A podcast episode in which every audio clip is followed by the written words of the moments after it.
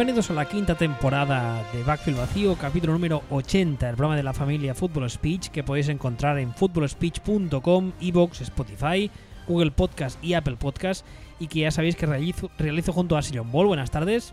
Muy buenas tardes.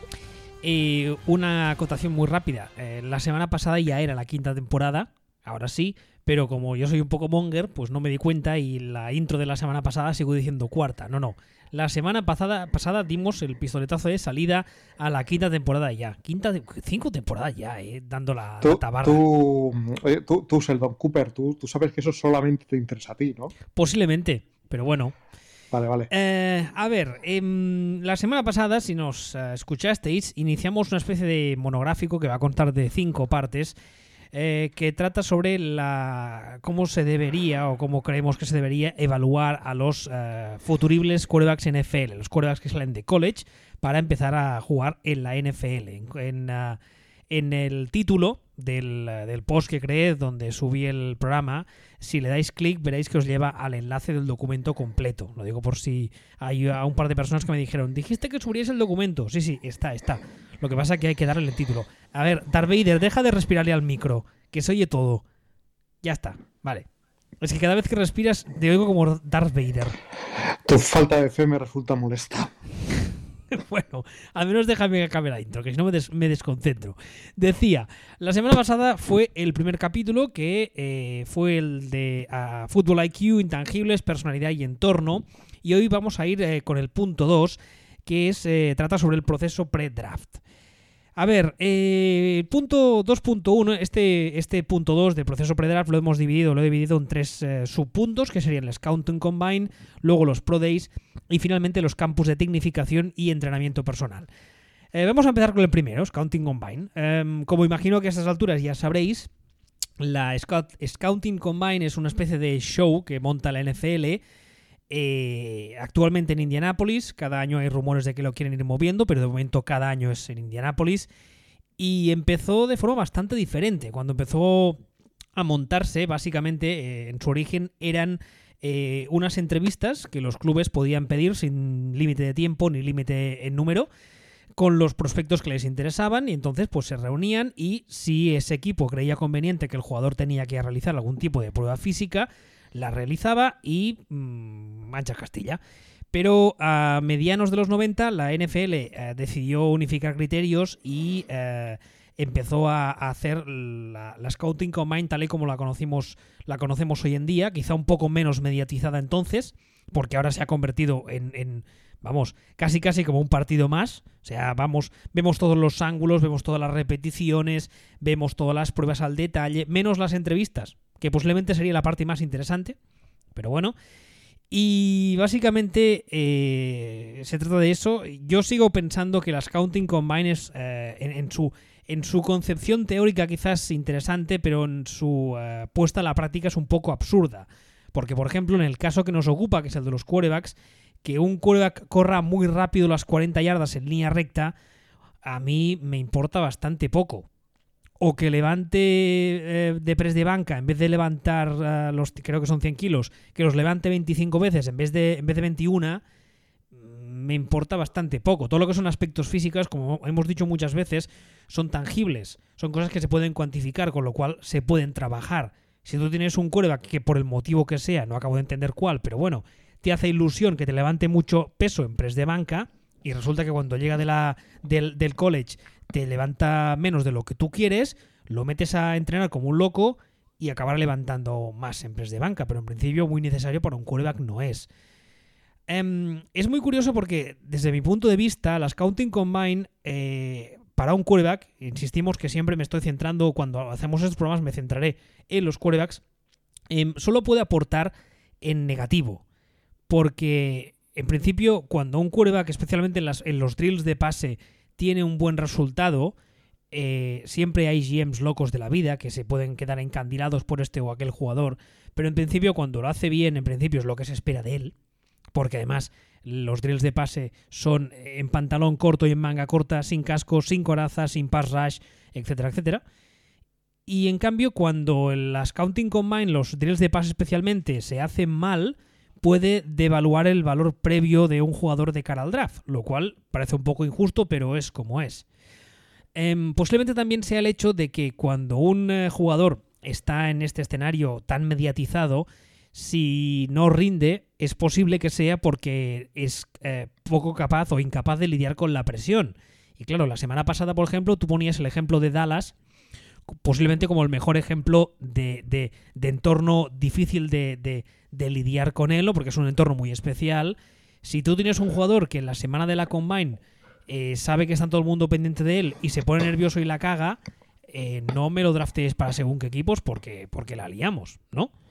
Bueno, en este caso, perdona que te interrumpa, claro, yo es que todo lo resumo en que cuando nos llega la combine, a nosotros nos llegan los resultados, siempre lo enfocamos como vamos a descubrir a este tío que es la hostia. No, es, todo lo contrario.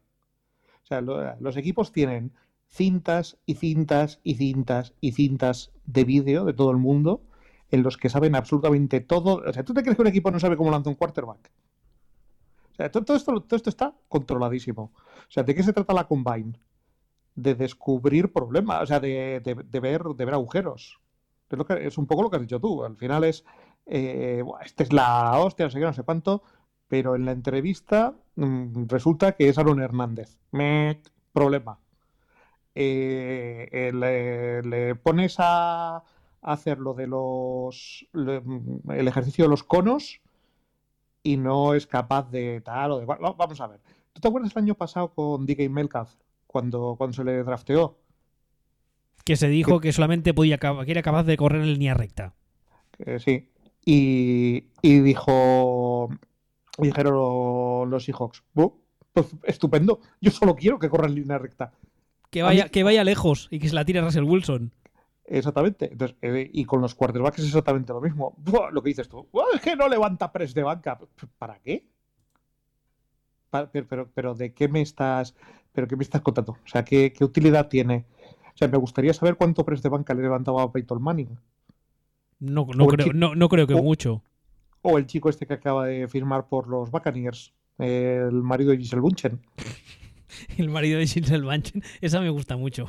Sí, el marido de Giselle Bunchen. A ver, yo para mí, yo le doy más importancia en esa pareja a quien para mí tiene más importancia.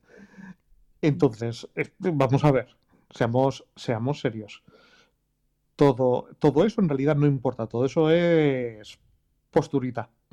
Además, no tiene, hay, relevancia. En, las, en las pruebas de pase eh, hay una cosa que parece que mucha gente no tiene en cuenta y es que eh, se habla muchas veces que los quarterbacks, eh, hablando ahora de entornos NFL, ¿eh? que los quarterbacks, especialmente cuando ya estén asentados en la liga y tal, montan esta especie de, de, camps privados en los que cogen a los receptores y les dicen, mira, te vas a venir una semana a mi casa de California o a mi casa de Florida y vamos a estar una semana, una semana trabajando como locos para trabajar el timing, trabajar la química.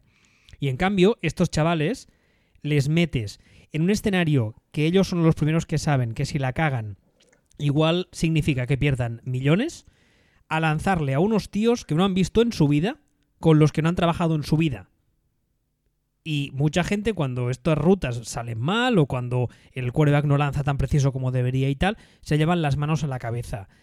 A ver, em, si tú te esperas a elaborar tu opinión, especialmente sobre un quarterback, que ya hablamos la semana pasada de la importancia que tiene en una, en una organización, eh, a elaborar tu opinión sobre un quarterback eh, en función de lo que veas en la, en la combine, significa que tú o tu departamento de scouting está haciendo muy, muy, muy mal su trabajo. O directamente no lo está haciendo. Es lo que estamos diciendo. Al final esto se trata de que tú sientas al quarterback que, te interesa en una mesa frente a ti y, tú, y cuando tú le preguntas mm, ¿qué proceso llevas tú de rutina todos los días? Si él te responde, mi gato se llama Guantes, ahí hay un problema. O sea, es que es, descubrir eso, al final se trata de eso. O sea, si tú sientas, si tú tienes el vestuario de una forma y tú necesitas o quieres un quarterback que tire del carro y tú lo sientas delante de ti en la mesa y el tío te contesta con monosílabos, puntito negativo. O sea, se trata de eso. O sea, no se trata más que de eso. Todo lo demás, dice, oh Dios mío, fija, observa este maravilloso ejercicio en el que hemos tenido al futuro número uno del draft dándole rejostios en la cabeza con bloques de espumillón mientras lanzaba. Uh, y ha lanzado muy bien. Digo, bueno, es exactamente igual. O sea, yo, yo, yo así descubrí que un defensive end de la NFL tiene la misma densidad que un bloque de espumillón. Porque si a los quarterbacks les, eh, les testan, les entrenan atizándoles con, con espuma de esta de goma, goma espuma, será que, mm, no sé, que, que esta gente tiene más o menos la misma dureza corporal de la goma espuma, ¿no? Con los churros esos de la piscina que venden en el decaldón. Exactamente. Es que, esto, es que esto es ridículo. Mira, voy a, voy a. A no ser que tengas algo más que añadir de este punto, voy a decir, voy a decir dos cosas. La primera, respecto a lo que tú decías de muchas veces comprobar lo que tienen en la cabeza. Sí que es cierto que no. El ejemplo que voy a poner ahora no es el ejemplo de un quarterback, no fue un quarterback, pero es un ejemplo que, eh, exagerándolo mucho siempre, ejemplifica perfectamente lo que tú decías ahora. Hace unos cuantos años salió un defensive back, que creo recordar que era de Virginia Tech, que se llamaba a Jimmy Williams, creo recordar, estoy hablando de memoria y eso no debe hacerse nunca, ya lo sabéis, pero bueno, creo que al final lo draftearon los Falcons. Insisto que estoy hablando mucho de memoria. El tema es, el tema, el, nombre y el jugador y el equipo donde cayó no es importante. Lo importante es que se filtró que en las entrevistas pre-draft, cuando el primer equipo le sentó delante, le dijo, bueno, eh, una pregunta muy típica, ¿no? ¿Qué vas a hacer con tu primer eh, millón, cuando cobres tu primer millón o cuando cobres tu primer contrato, contrato importante y tal? A lo que la gran mayoría de jugadores, especialmente si vienen de entornos socioeconómicos eh, débiles, vamos a decirlo así, contestan con lo típico, ¿no? Comprarle una casa nueva a mi mamá, retirar a mi mamá para que nunca más trabaje, eh, eh, eh, ¿cómo se llama? Take care, ¿cómo sería en castellano? Cuidar. Cuidar, gracias. Cuidar de la familia, etcétera, ¿no? Y este, este Perla, contestó, voy a coger el dinero, me voy a comprar un Lamborghini rojo, voy a coger la tía más cañón que encuentre y me voy a ir una semana de fiesta. Mira, si no hubiera dicho lo de la fiesta, yo le drafteaba automáticamente. lo de la lo, de la fiesta es lo que me lo de la fiesta es lo que me preocupa. Pero todo, pero todo lo demás, todo lo demás es que yo según lo estaba contando estaba diciendo, este tío quiere vivir la vida de Sonic Crockett. Bancamos. O sea, absolutamente. O sea, coges a uno de tus compañeros de, en la segunda y le dices, tú eres Ricardo Taps ahora, ven para acá. Y ya está. creo, creo, recordar que este era, era negro. O sea, tendría que encontrarse un blanco y para hacer él ser Ricardo Taps y el otro. Bueno, eso ahora ya estamos en una, en una época, ya estamos en, en, el siglo XXI donde los, los conceptos raciales se mezclan. Joder, que se, han hecho una versión de alta fidelidad que el protagonista es una tía. ¿Cómo? que han hecho una serie que es una adaptación nueva de alta fidelidad, que en lugar de un protagonista masculino es una protagonista femenina. Entonces, no me cuadra, no me cuadra ni, nada, ¿no? Con lo que es esto, pero bueno. Bueno, uh, volviendo. Cuando veremos, opinaremos. Volviendo. ¿Mm? El tema es que, insisto, no, yo no he conocido nunca el caso de un cuerva que fuese tan cabra loca. Y estoy, estoy, estoy eh, llevando el ejemplo al extremo de lo que no debe hacerse, pero claro. Eh, para que, que, Johnny, que Johnny Manciel, ¿qué? No, sí, sí, pero es que Johnny Manziel, pese a la fama que tenía, no, tampoco contestó eso. Aunque tampoco le hizo falta porque, insisto, la fama que tenía y que se había labrado los años anteriores. Pero bueno, Johnny Manziel también sería un buen ejemplo de, de, de prueba que en ese caso no hacía falta ni entrevistarle, que tenías un montón de pruebas eh, gráficas, por así decirlo, que te demostraban qué tipo de carácter tenía y aún así hubo un equipo que picó. Pese a que todos teníamos muy claro qué tipo de jugador era, qué tipo de personalidad tenía, que podía salir rana, eh, vamos, 99 veces de cada 100, etcétera, aún así hubo un equipo que picó. No solo eso, hubo un equipo que despidió a Sanahan Jr. porque Sanahan Jr. decía, oye, que, que, va a ser que no, ¿eh? es que historia grandiosa.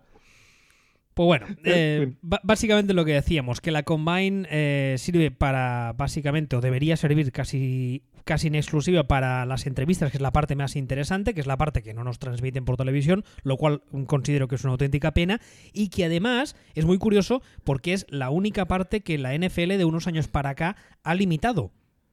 Porque hace no muchos años eh, las entrevistas, creo recordar que no tenían límite de tiempo, y hace unos años la NFL eh, puso reglas y ahora son de un máximo de 15 minutos. Lo cual ya me dirás tú, en una entrevista de 15 minutos con alguien, Es un poco en rollo citas rápidas de esas. Hombre, vamos, a ver. Es que es normal, o sea, es que el tiempo, salvo que tengas un DeLorean, el tiempo es finito. Entonces, según la gente se va dando cuenta que lo importante son las entrevistas, todo el mundo quiere hacer más entrevistas, y los jugadores al final tienen el tiempo limitado.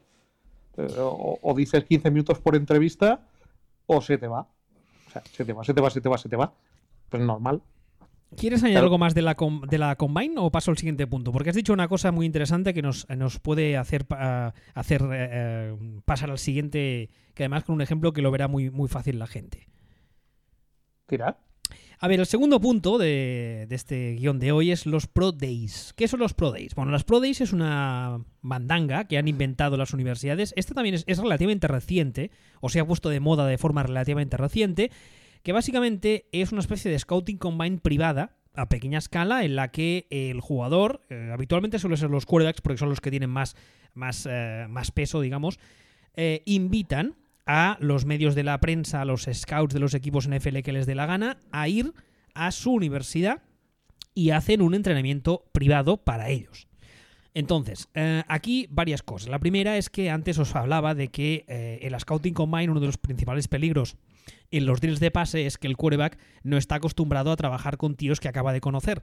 Aquí no suele ser así porque habitualmente los quarterbacks se suelen llevar a los receptores con, lo- con los que ha jugado, con lo cual el timing y la química ya está creada y de paso también sirve para que los, scouting, los scouts de los equipos vean a receptores que igual lo tenían controlados. Eh, ta- también es cierto que ha habido algunos casos en los años recientes en los que hay muchos quarterbacks que deciden no lanzar en la combine para hacerlo en el Pro Day. Eh, a mí es que ambas cosas me parecen una chuminada, lo de lanzar eh, en, este, este escenario tan cómodo, pero bueno, es una opción. Y eh, tú hablabas antes de que eh, lo, lo del espubullón este que decíamos, ¿no? Hace unos años, que además fue muy televisado y, como tuve imágenes por activa y por pasiva, hice un análisis que lo subí a la web y tal, cuando el año de Andrew Luck y RG3, como ambos eran dos prospectos que, que generaban mucha... Ay. ¿Qué? No, perdona, es que la palabra prospecto me duele. Ya, pero ya, ya en el, en el documento... sal- sal- sí, lo sé, lo sé, pero sale mi Pérez Reverte interior. Tú sigue. Bueno, el hecho es que la RAE la acepta, pero bueno. Eh, lo que decía, el año de, de LAC y de, y de RG3, como eran dos eh, jugadores con, con- con mucho, con mucho interés, que generaban mucho interés, ambos hicieron Pro Days y los hicieron televisados, etcétera, etcétera, con un montón de, presencia de los medios y tal.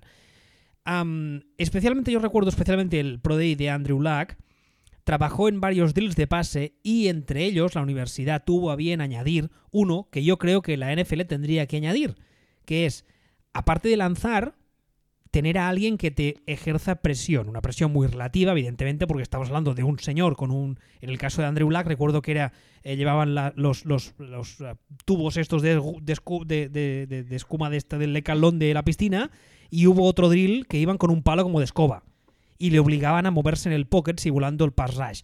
Es un poco una chuminada, evidentemente, porque el jugador sabe que no van a pegarle y que no es lo mismo, pero digamos que es un paso intermedio entre lanzar en pantalón corto y chanclas y lanzar en una situación de juego real. Ah, dicho eso, lo de los Pro Days a mí la verdad es que me parece más un anuncio publicitario, tanto del jugador como de la universidad, que una prueba con validez real. Pero eh, si tengo que intentar coger un aspecto positivo de los drills de pase que se hacen tanto en la Combine como en el Pro Day, es que al ver, al ver al jugador lanzar desde todos los ángulos posibles de cámara en pantalón corto y sin coraza, ni casco, ni pass te puedes centrar mucho en su técnica de pase. Pero como tú bien decías ahora, es algo que en principio los equipos en la FL ya tendrían que tener, vamos, mm, vídeos y vídeos y vídeos. No sé a ti qué te parecen los Pro Days estos. Bueno, yo tengo dos cosas que decir. Una primera es que para la RAE prospecto es lo que tienen los medicamentos dentro y un anuncio de un espectáculo. Y en Pues ya- segundo pues- lugar, Pues ya vendría a ser ¿el qué? un anuncio de un espectáculo. Hombre, pero aquí le estamos llamando prospecto a, a los eh, jugadores por eh, castellanizando la palabra prospect, que en realidad ¿Cómo se traduciría prospect si no? mm, no lo he encontrado. Lo he buscado bastantes veces, no lo he encontrado traducción. Es que yo lo cuando monté el documento este lo estuve buscando y tampoco encontré ninguna que me gustase. Sería candi- no, sería, candidato. sería candidato, recluta, una cosa así. Sí, Pero bueno, rec- va- recluta suena mucha chaqueta metálica, quizá. Sí, bueno, depende. Depende, sobre todo, sobre todo si hablamos de líneas ofensivas y los reclutas patosos. Pero bueno, pasemos un poco del, tema que no quiero revertizarme. A mí los, a mí los Pro Days realmente mm, me parece que, como bien has dicho, tienen que ver con. tienen que ver bastante con lo que teníamos en el primer punto, solo que lo único que te da es una posibilidad de ver más al, ver más al jugador. Pero realmente, como estaba diciendo, al jugador ya lo has visto en realidad. O sea, para mí es una cuestión que solamente es práctica con jugadores de, de universidades pequeñas. Es decir, al final todo este asunto es ¿de quién no tienes de quién no tienes vídeo? No tienes vídeo del señor que juega en la universidad de la UCAM Murcia, ¿sabes? O sea, ahí de, al fútbol americano. Es que la UCAM Murcia es una bestia en, todo en todos los deportes europeos, digamos. Eh, ese es el jugador del que, del que no tienes cinta de vídeo. Entonces es el que te interesa verlo de cerca, te interesa tal, te interesa cual, y dentro de la, en la medida de lo posible, ver qué puede pasar si el día que se enfrente a rivales eh, nivel Alabama, que son los rivales con, los que no se ha cruzado. Entonces, al final, en un Pro Day tienes más tiempo para dedicar a ese jugador para intentar sacar más conclusiones sobre él de ese vídeo que te falta. Para mí es la utilidad básica de esto. Claro, es que como tú, como tú decías ahora, eh, un aspecto muy interesante del Pro es que si tú, tú imagínate que eres el quarterback X, ¿no? Que, creen que ese año va a salir alto en el draft y dices, vaya, voy a convocar a los medios y a los scouts a mi Pro Day. Tú tienes igual una hora, una, una, hora y media, dos horas de ver solo a ese jugador. Incluso yo me, me, consta que hay muchos pro days que los scouts piden a priori al jugador y a su staff que, trabajen o, que muestren en ciertos aspectos, ¿no? El, el, Scouting Combine eh, no puedes hacerlo porque, como tú decías antes, el tiempo es el que tienes, tienes un montón de jugadores que tienen que pasar por todos los drills. Igual puedes ver con un poco de suerte, de los quarterbacks con un poco más de cartel, vas a verles lanzar 10 veces con suerte. Sí, si, y, llega. Y, lo que estamos diciendo es que eso en realidad importa un pimiento porque les has visto lanzar 500 veces a lo largo de toda la temporada. Por cierto, también un, detalle curioso que antes quería mencionar y me he olvidado. Hasta el año pasado, que yo sepa, hasta el año pasado a, la Scouting Combine, que esto siempre ha sido así, te tienen que invitar, la NFL te, te, te, extiende una invitación oficial, ¿vale? Que ese es, otra, es otro tema porque muchas veces hay muchos jugadores que a posteriori han tenido carreras fantásticas y dicen, no, es que cuentan su historia, no, es que a mí no me invitaron en la Combine y nadie me... nadie Todo el mundo pasó de mí, dices, ¿cómo es posible? Pero bueno, el tema es que hasta el año pasado esta invitación se hacía por carta postal, Yo lo, dejo ahí. O sea, por carta, por carta, por, por carta, literalmente. ¿Vale? Año 2019 era el pasado. me, parece normal. Ahora, ahora supongo que también utilizarán otros, otros medios, ¿no? O sea, ahora, ¿qué mm, pasa? ¿Que, además de la carta mandan un correo electrónico? No sé. o, o te, mandan una, te mandan una lechuza con, con una carta en el pico. Hombre, pero a mí, a mí la verdad es que me sorprende lo de la carta con el membrete de la NFL y tal y cual. El, otro, el año pasado vi una, vi una foto de un jugador que había subido la suya y tal. Eh, firmada por Godel, evidentemente no las firma a mano, ya sabéis cómo van estas cosas, pero me hizo mucha gracia, ¿no? Porque es como, como muy anacrónico todo. Es como. Bueno. No sé, ahora, sí, perdona, es que de repente me he ido a pensar que Philip Rivers tiene que ser de Slytherin, pero. sí, pero no sé por qué se me ha ido esto a la cabeza. Sigue para uh, bueno, no, nada más. los, los Pro Days, la verdad es que a mí me siguen pareciendo que tienen una. Sí que es verdad que tienen, desde mi punto de vista, a nivel eh, tecnificativo, si es que existe la palabra, tienen más valor que la Scouting Combine, para los quarterbacks especialmente, pero por otra parte me siguen pareciendo más un anuncio publicitario tal jugador y sobre todo de la universidad.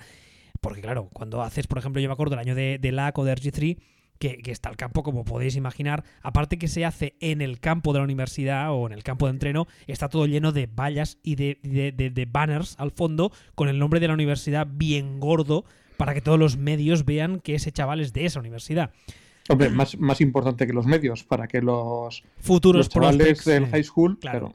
claro. Claro.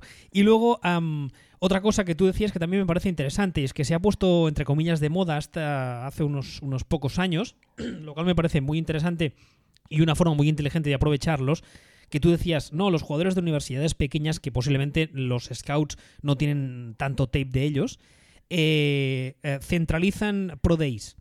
Lo que son, o sea, uni- universidades relativamente pequeñas, o por ejemplo, yo recuerdo el año pasado haber leído que la UTEP, que es la Universidad de Texas El Paso, que es una universidad pequeña comparada con las grandes, pero tampoco es una universidad de súper pequeña, digamos, eh, hizo un Pro Day combinado en el que invitó a varios jugadores de universidades pequeñas, de universidades pequeñas de la zona, evidentemente, de varias de las de Texas, eh, creo que estaba eh, Sam Houston, North Texas, alguna de estas, ¿vale?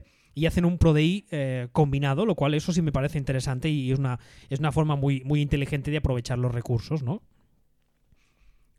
Perdón. Eh, de los Pro Days, ¿algo más que quieras añadir? ¿Algo más que No, nos nada dejemos? Vale, pues el último punto, hoy es un, es un guion muy cortito, eh, el último punto son los campos de tecnificación y entrenamientos personales. A ver, esto sí que es relativamente reciente.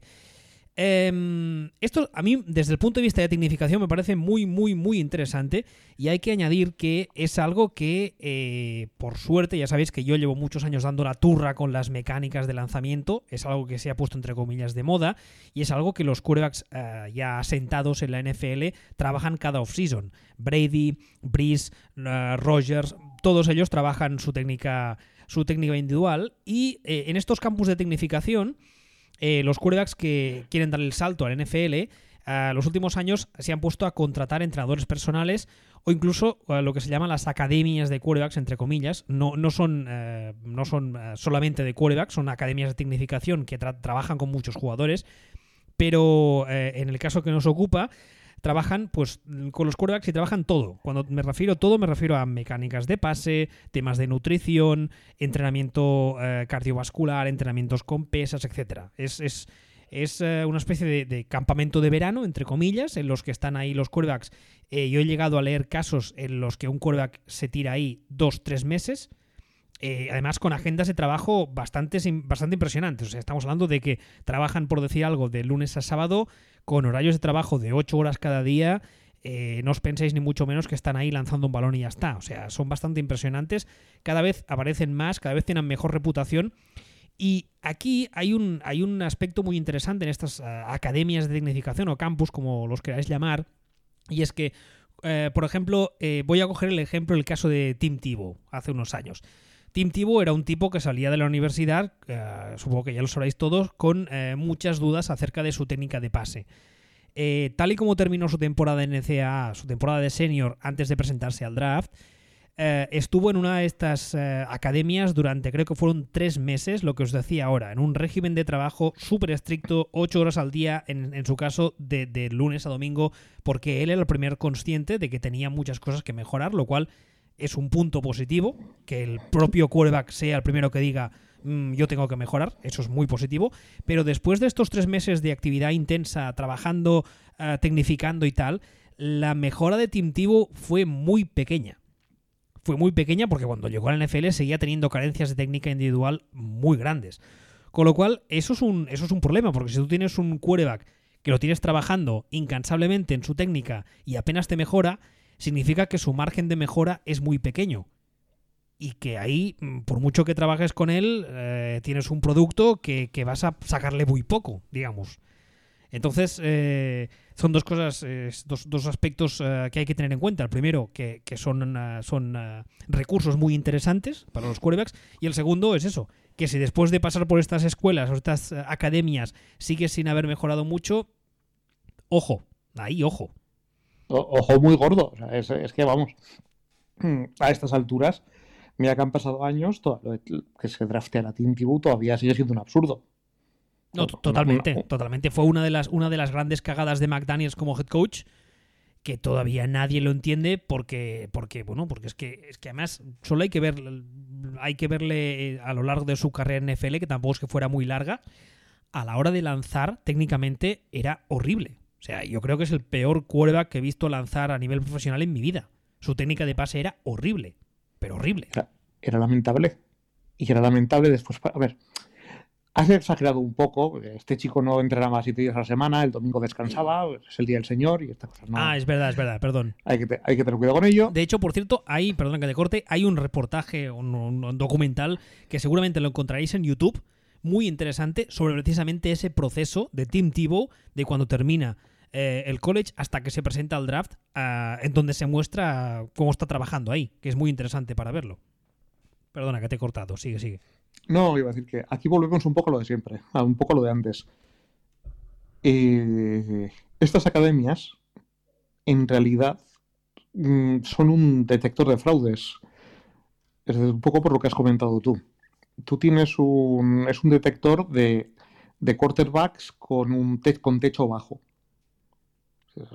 Precisamente tú sabes lo que ha sido ese quarterback porque tienes, porque tienes cinta, sabes que ha estado preparándose y cuando te lo encuentras debajo, delante, eh, pues incluso haciendo un, workout privado, si realmente te interesa, si ves que no ha mejorado y se ha tirado dos meses eh, ahí en la, en la isla de los famosos todo el día, dale que te pego, pues cundirle no la cundió mucho.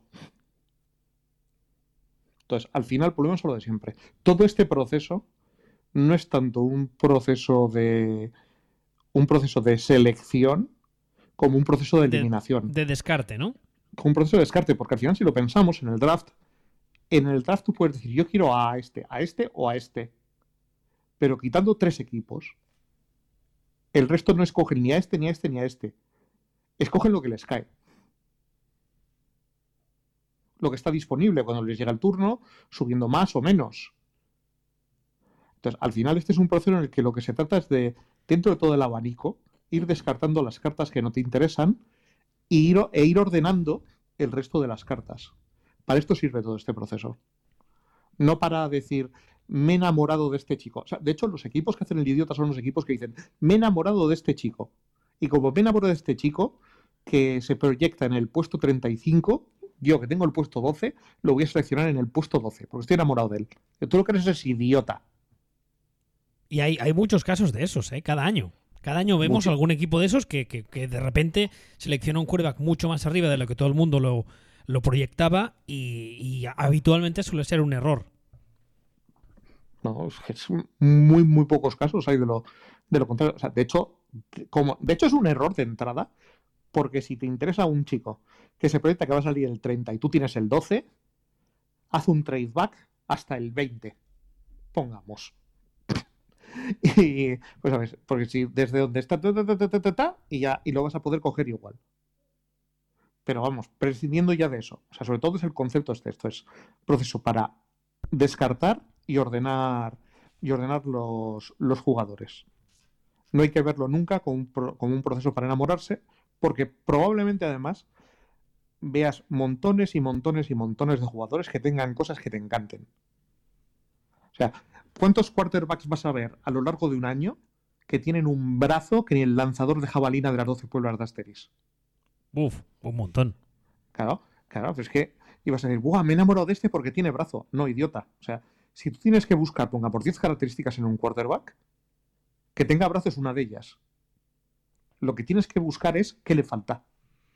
No, Si le y, falta y- algo. y ade- y además el hecho de que tenga brazo eh, es lo que comentaba yo al inicio de- del programa, que es una tangible, es algo que se puede medir, que se puede cuantificar y con lo cual se puede trabajar. Si tú realmente te interesa... hasta- que- hasta cier- hasta cierto punto. A ver, Hasta sí, cierto hasta, punto. hasta cierto punto, pero claro, si tú lo que realmente te interesa es que tu quarterback lance muy lejos y muy fuerte, y cuando te llega lanza mm, a medio, pues oye, eh, le puedes trabajar la técnica, le puedes trabajar a nivel de, pesas, etcétera. Evidentemente no vas a convertirlo, eh, no vas a convertirlo en algo que no es y pasarlo de 0 a 100, eso es obvio, pero digamos que eh, el hecho de que lance muy lejos, para mí, mm, desde mi, experiencia con quarterbacks, es lo último que me interesa, o sea, lo último que me preocupa, perdón.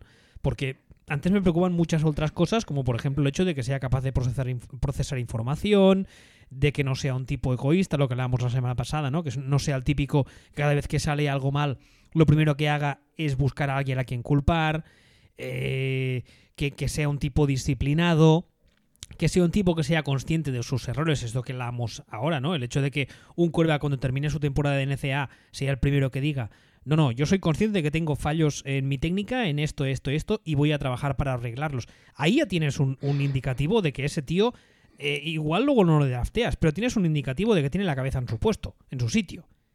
Y eso es muy positivo, porque hay muchos, hay muchos otros quarterbacks que, que cuando terminen la, la temporada en NCAA pasan de trabajar en su técnica, ¿eh? Sí, bueno, ya, ya hablamos el otro día de Matt Te, te, hacen, te hacen su Pro Day o te hacen su Scouting Combine, van ahí a lanzar con los demás, hacer las tonterías de los conos y ya está. Entonces, bueno, a ver, desde un punto de vista de, tecnificación de cuerdas, que ya sabéis que es algo que a mí me pone bastante palote, em, e, e, este, tema, este tipo de, escuelas de tecnificación, de campus, están, están muy bien, son muy interesantes. Hace no demasiado colgué un eh, pequeño reportaje que había en YouTube, que lo encontré, que hablaba ah, de, creo que se llama Tom House, que es uno de los eh, expertos en técnica de quarterbacks más reputados, que ha trabajado con los mejores a nivel NFL eh, si no lo encontráis, igual lo vuelvo a subir. Está muy, muy, muy bien y explica pues cosas de, mecánica, el tipo de cosas que se suelen trabajar, etcétera. Y evidentemente hay una cosa que no hemos dicho, pero que creo que es bastante evidente. hay un dicho americano que dice que es muy complicado enseñarle trucos nuevos a un perro viejo. Cuando tú tienes un quarterback que te llega a trabajar contigo la tecnificación y es un veterano de X temporadas que lleva haciendo las cosas entre comillas mal o de una forma determinada durante muchos años, es muy difícil cambiarle las mecánicas, porque está acostumbrado a hacerlas de una manera, sea correcta o no. Por ejemplo, Matthew Stafford. Matthew Stafford durante muchos años tenía una mecánica con un eh, lanzamiento muy lateral, bajaba muchísimo el codo y hasta hace nada, hasta hace dos o tres años, que hubo una, una off-season que dijo, vale, voy a trabajar en mi técnica, la voy a cambiar, la voy a mejorar. Y evidentemente le costó porque llevaba muchos años lanzando de una forma determinada.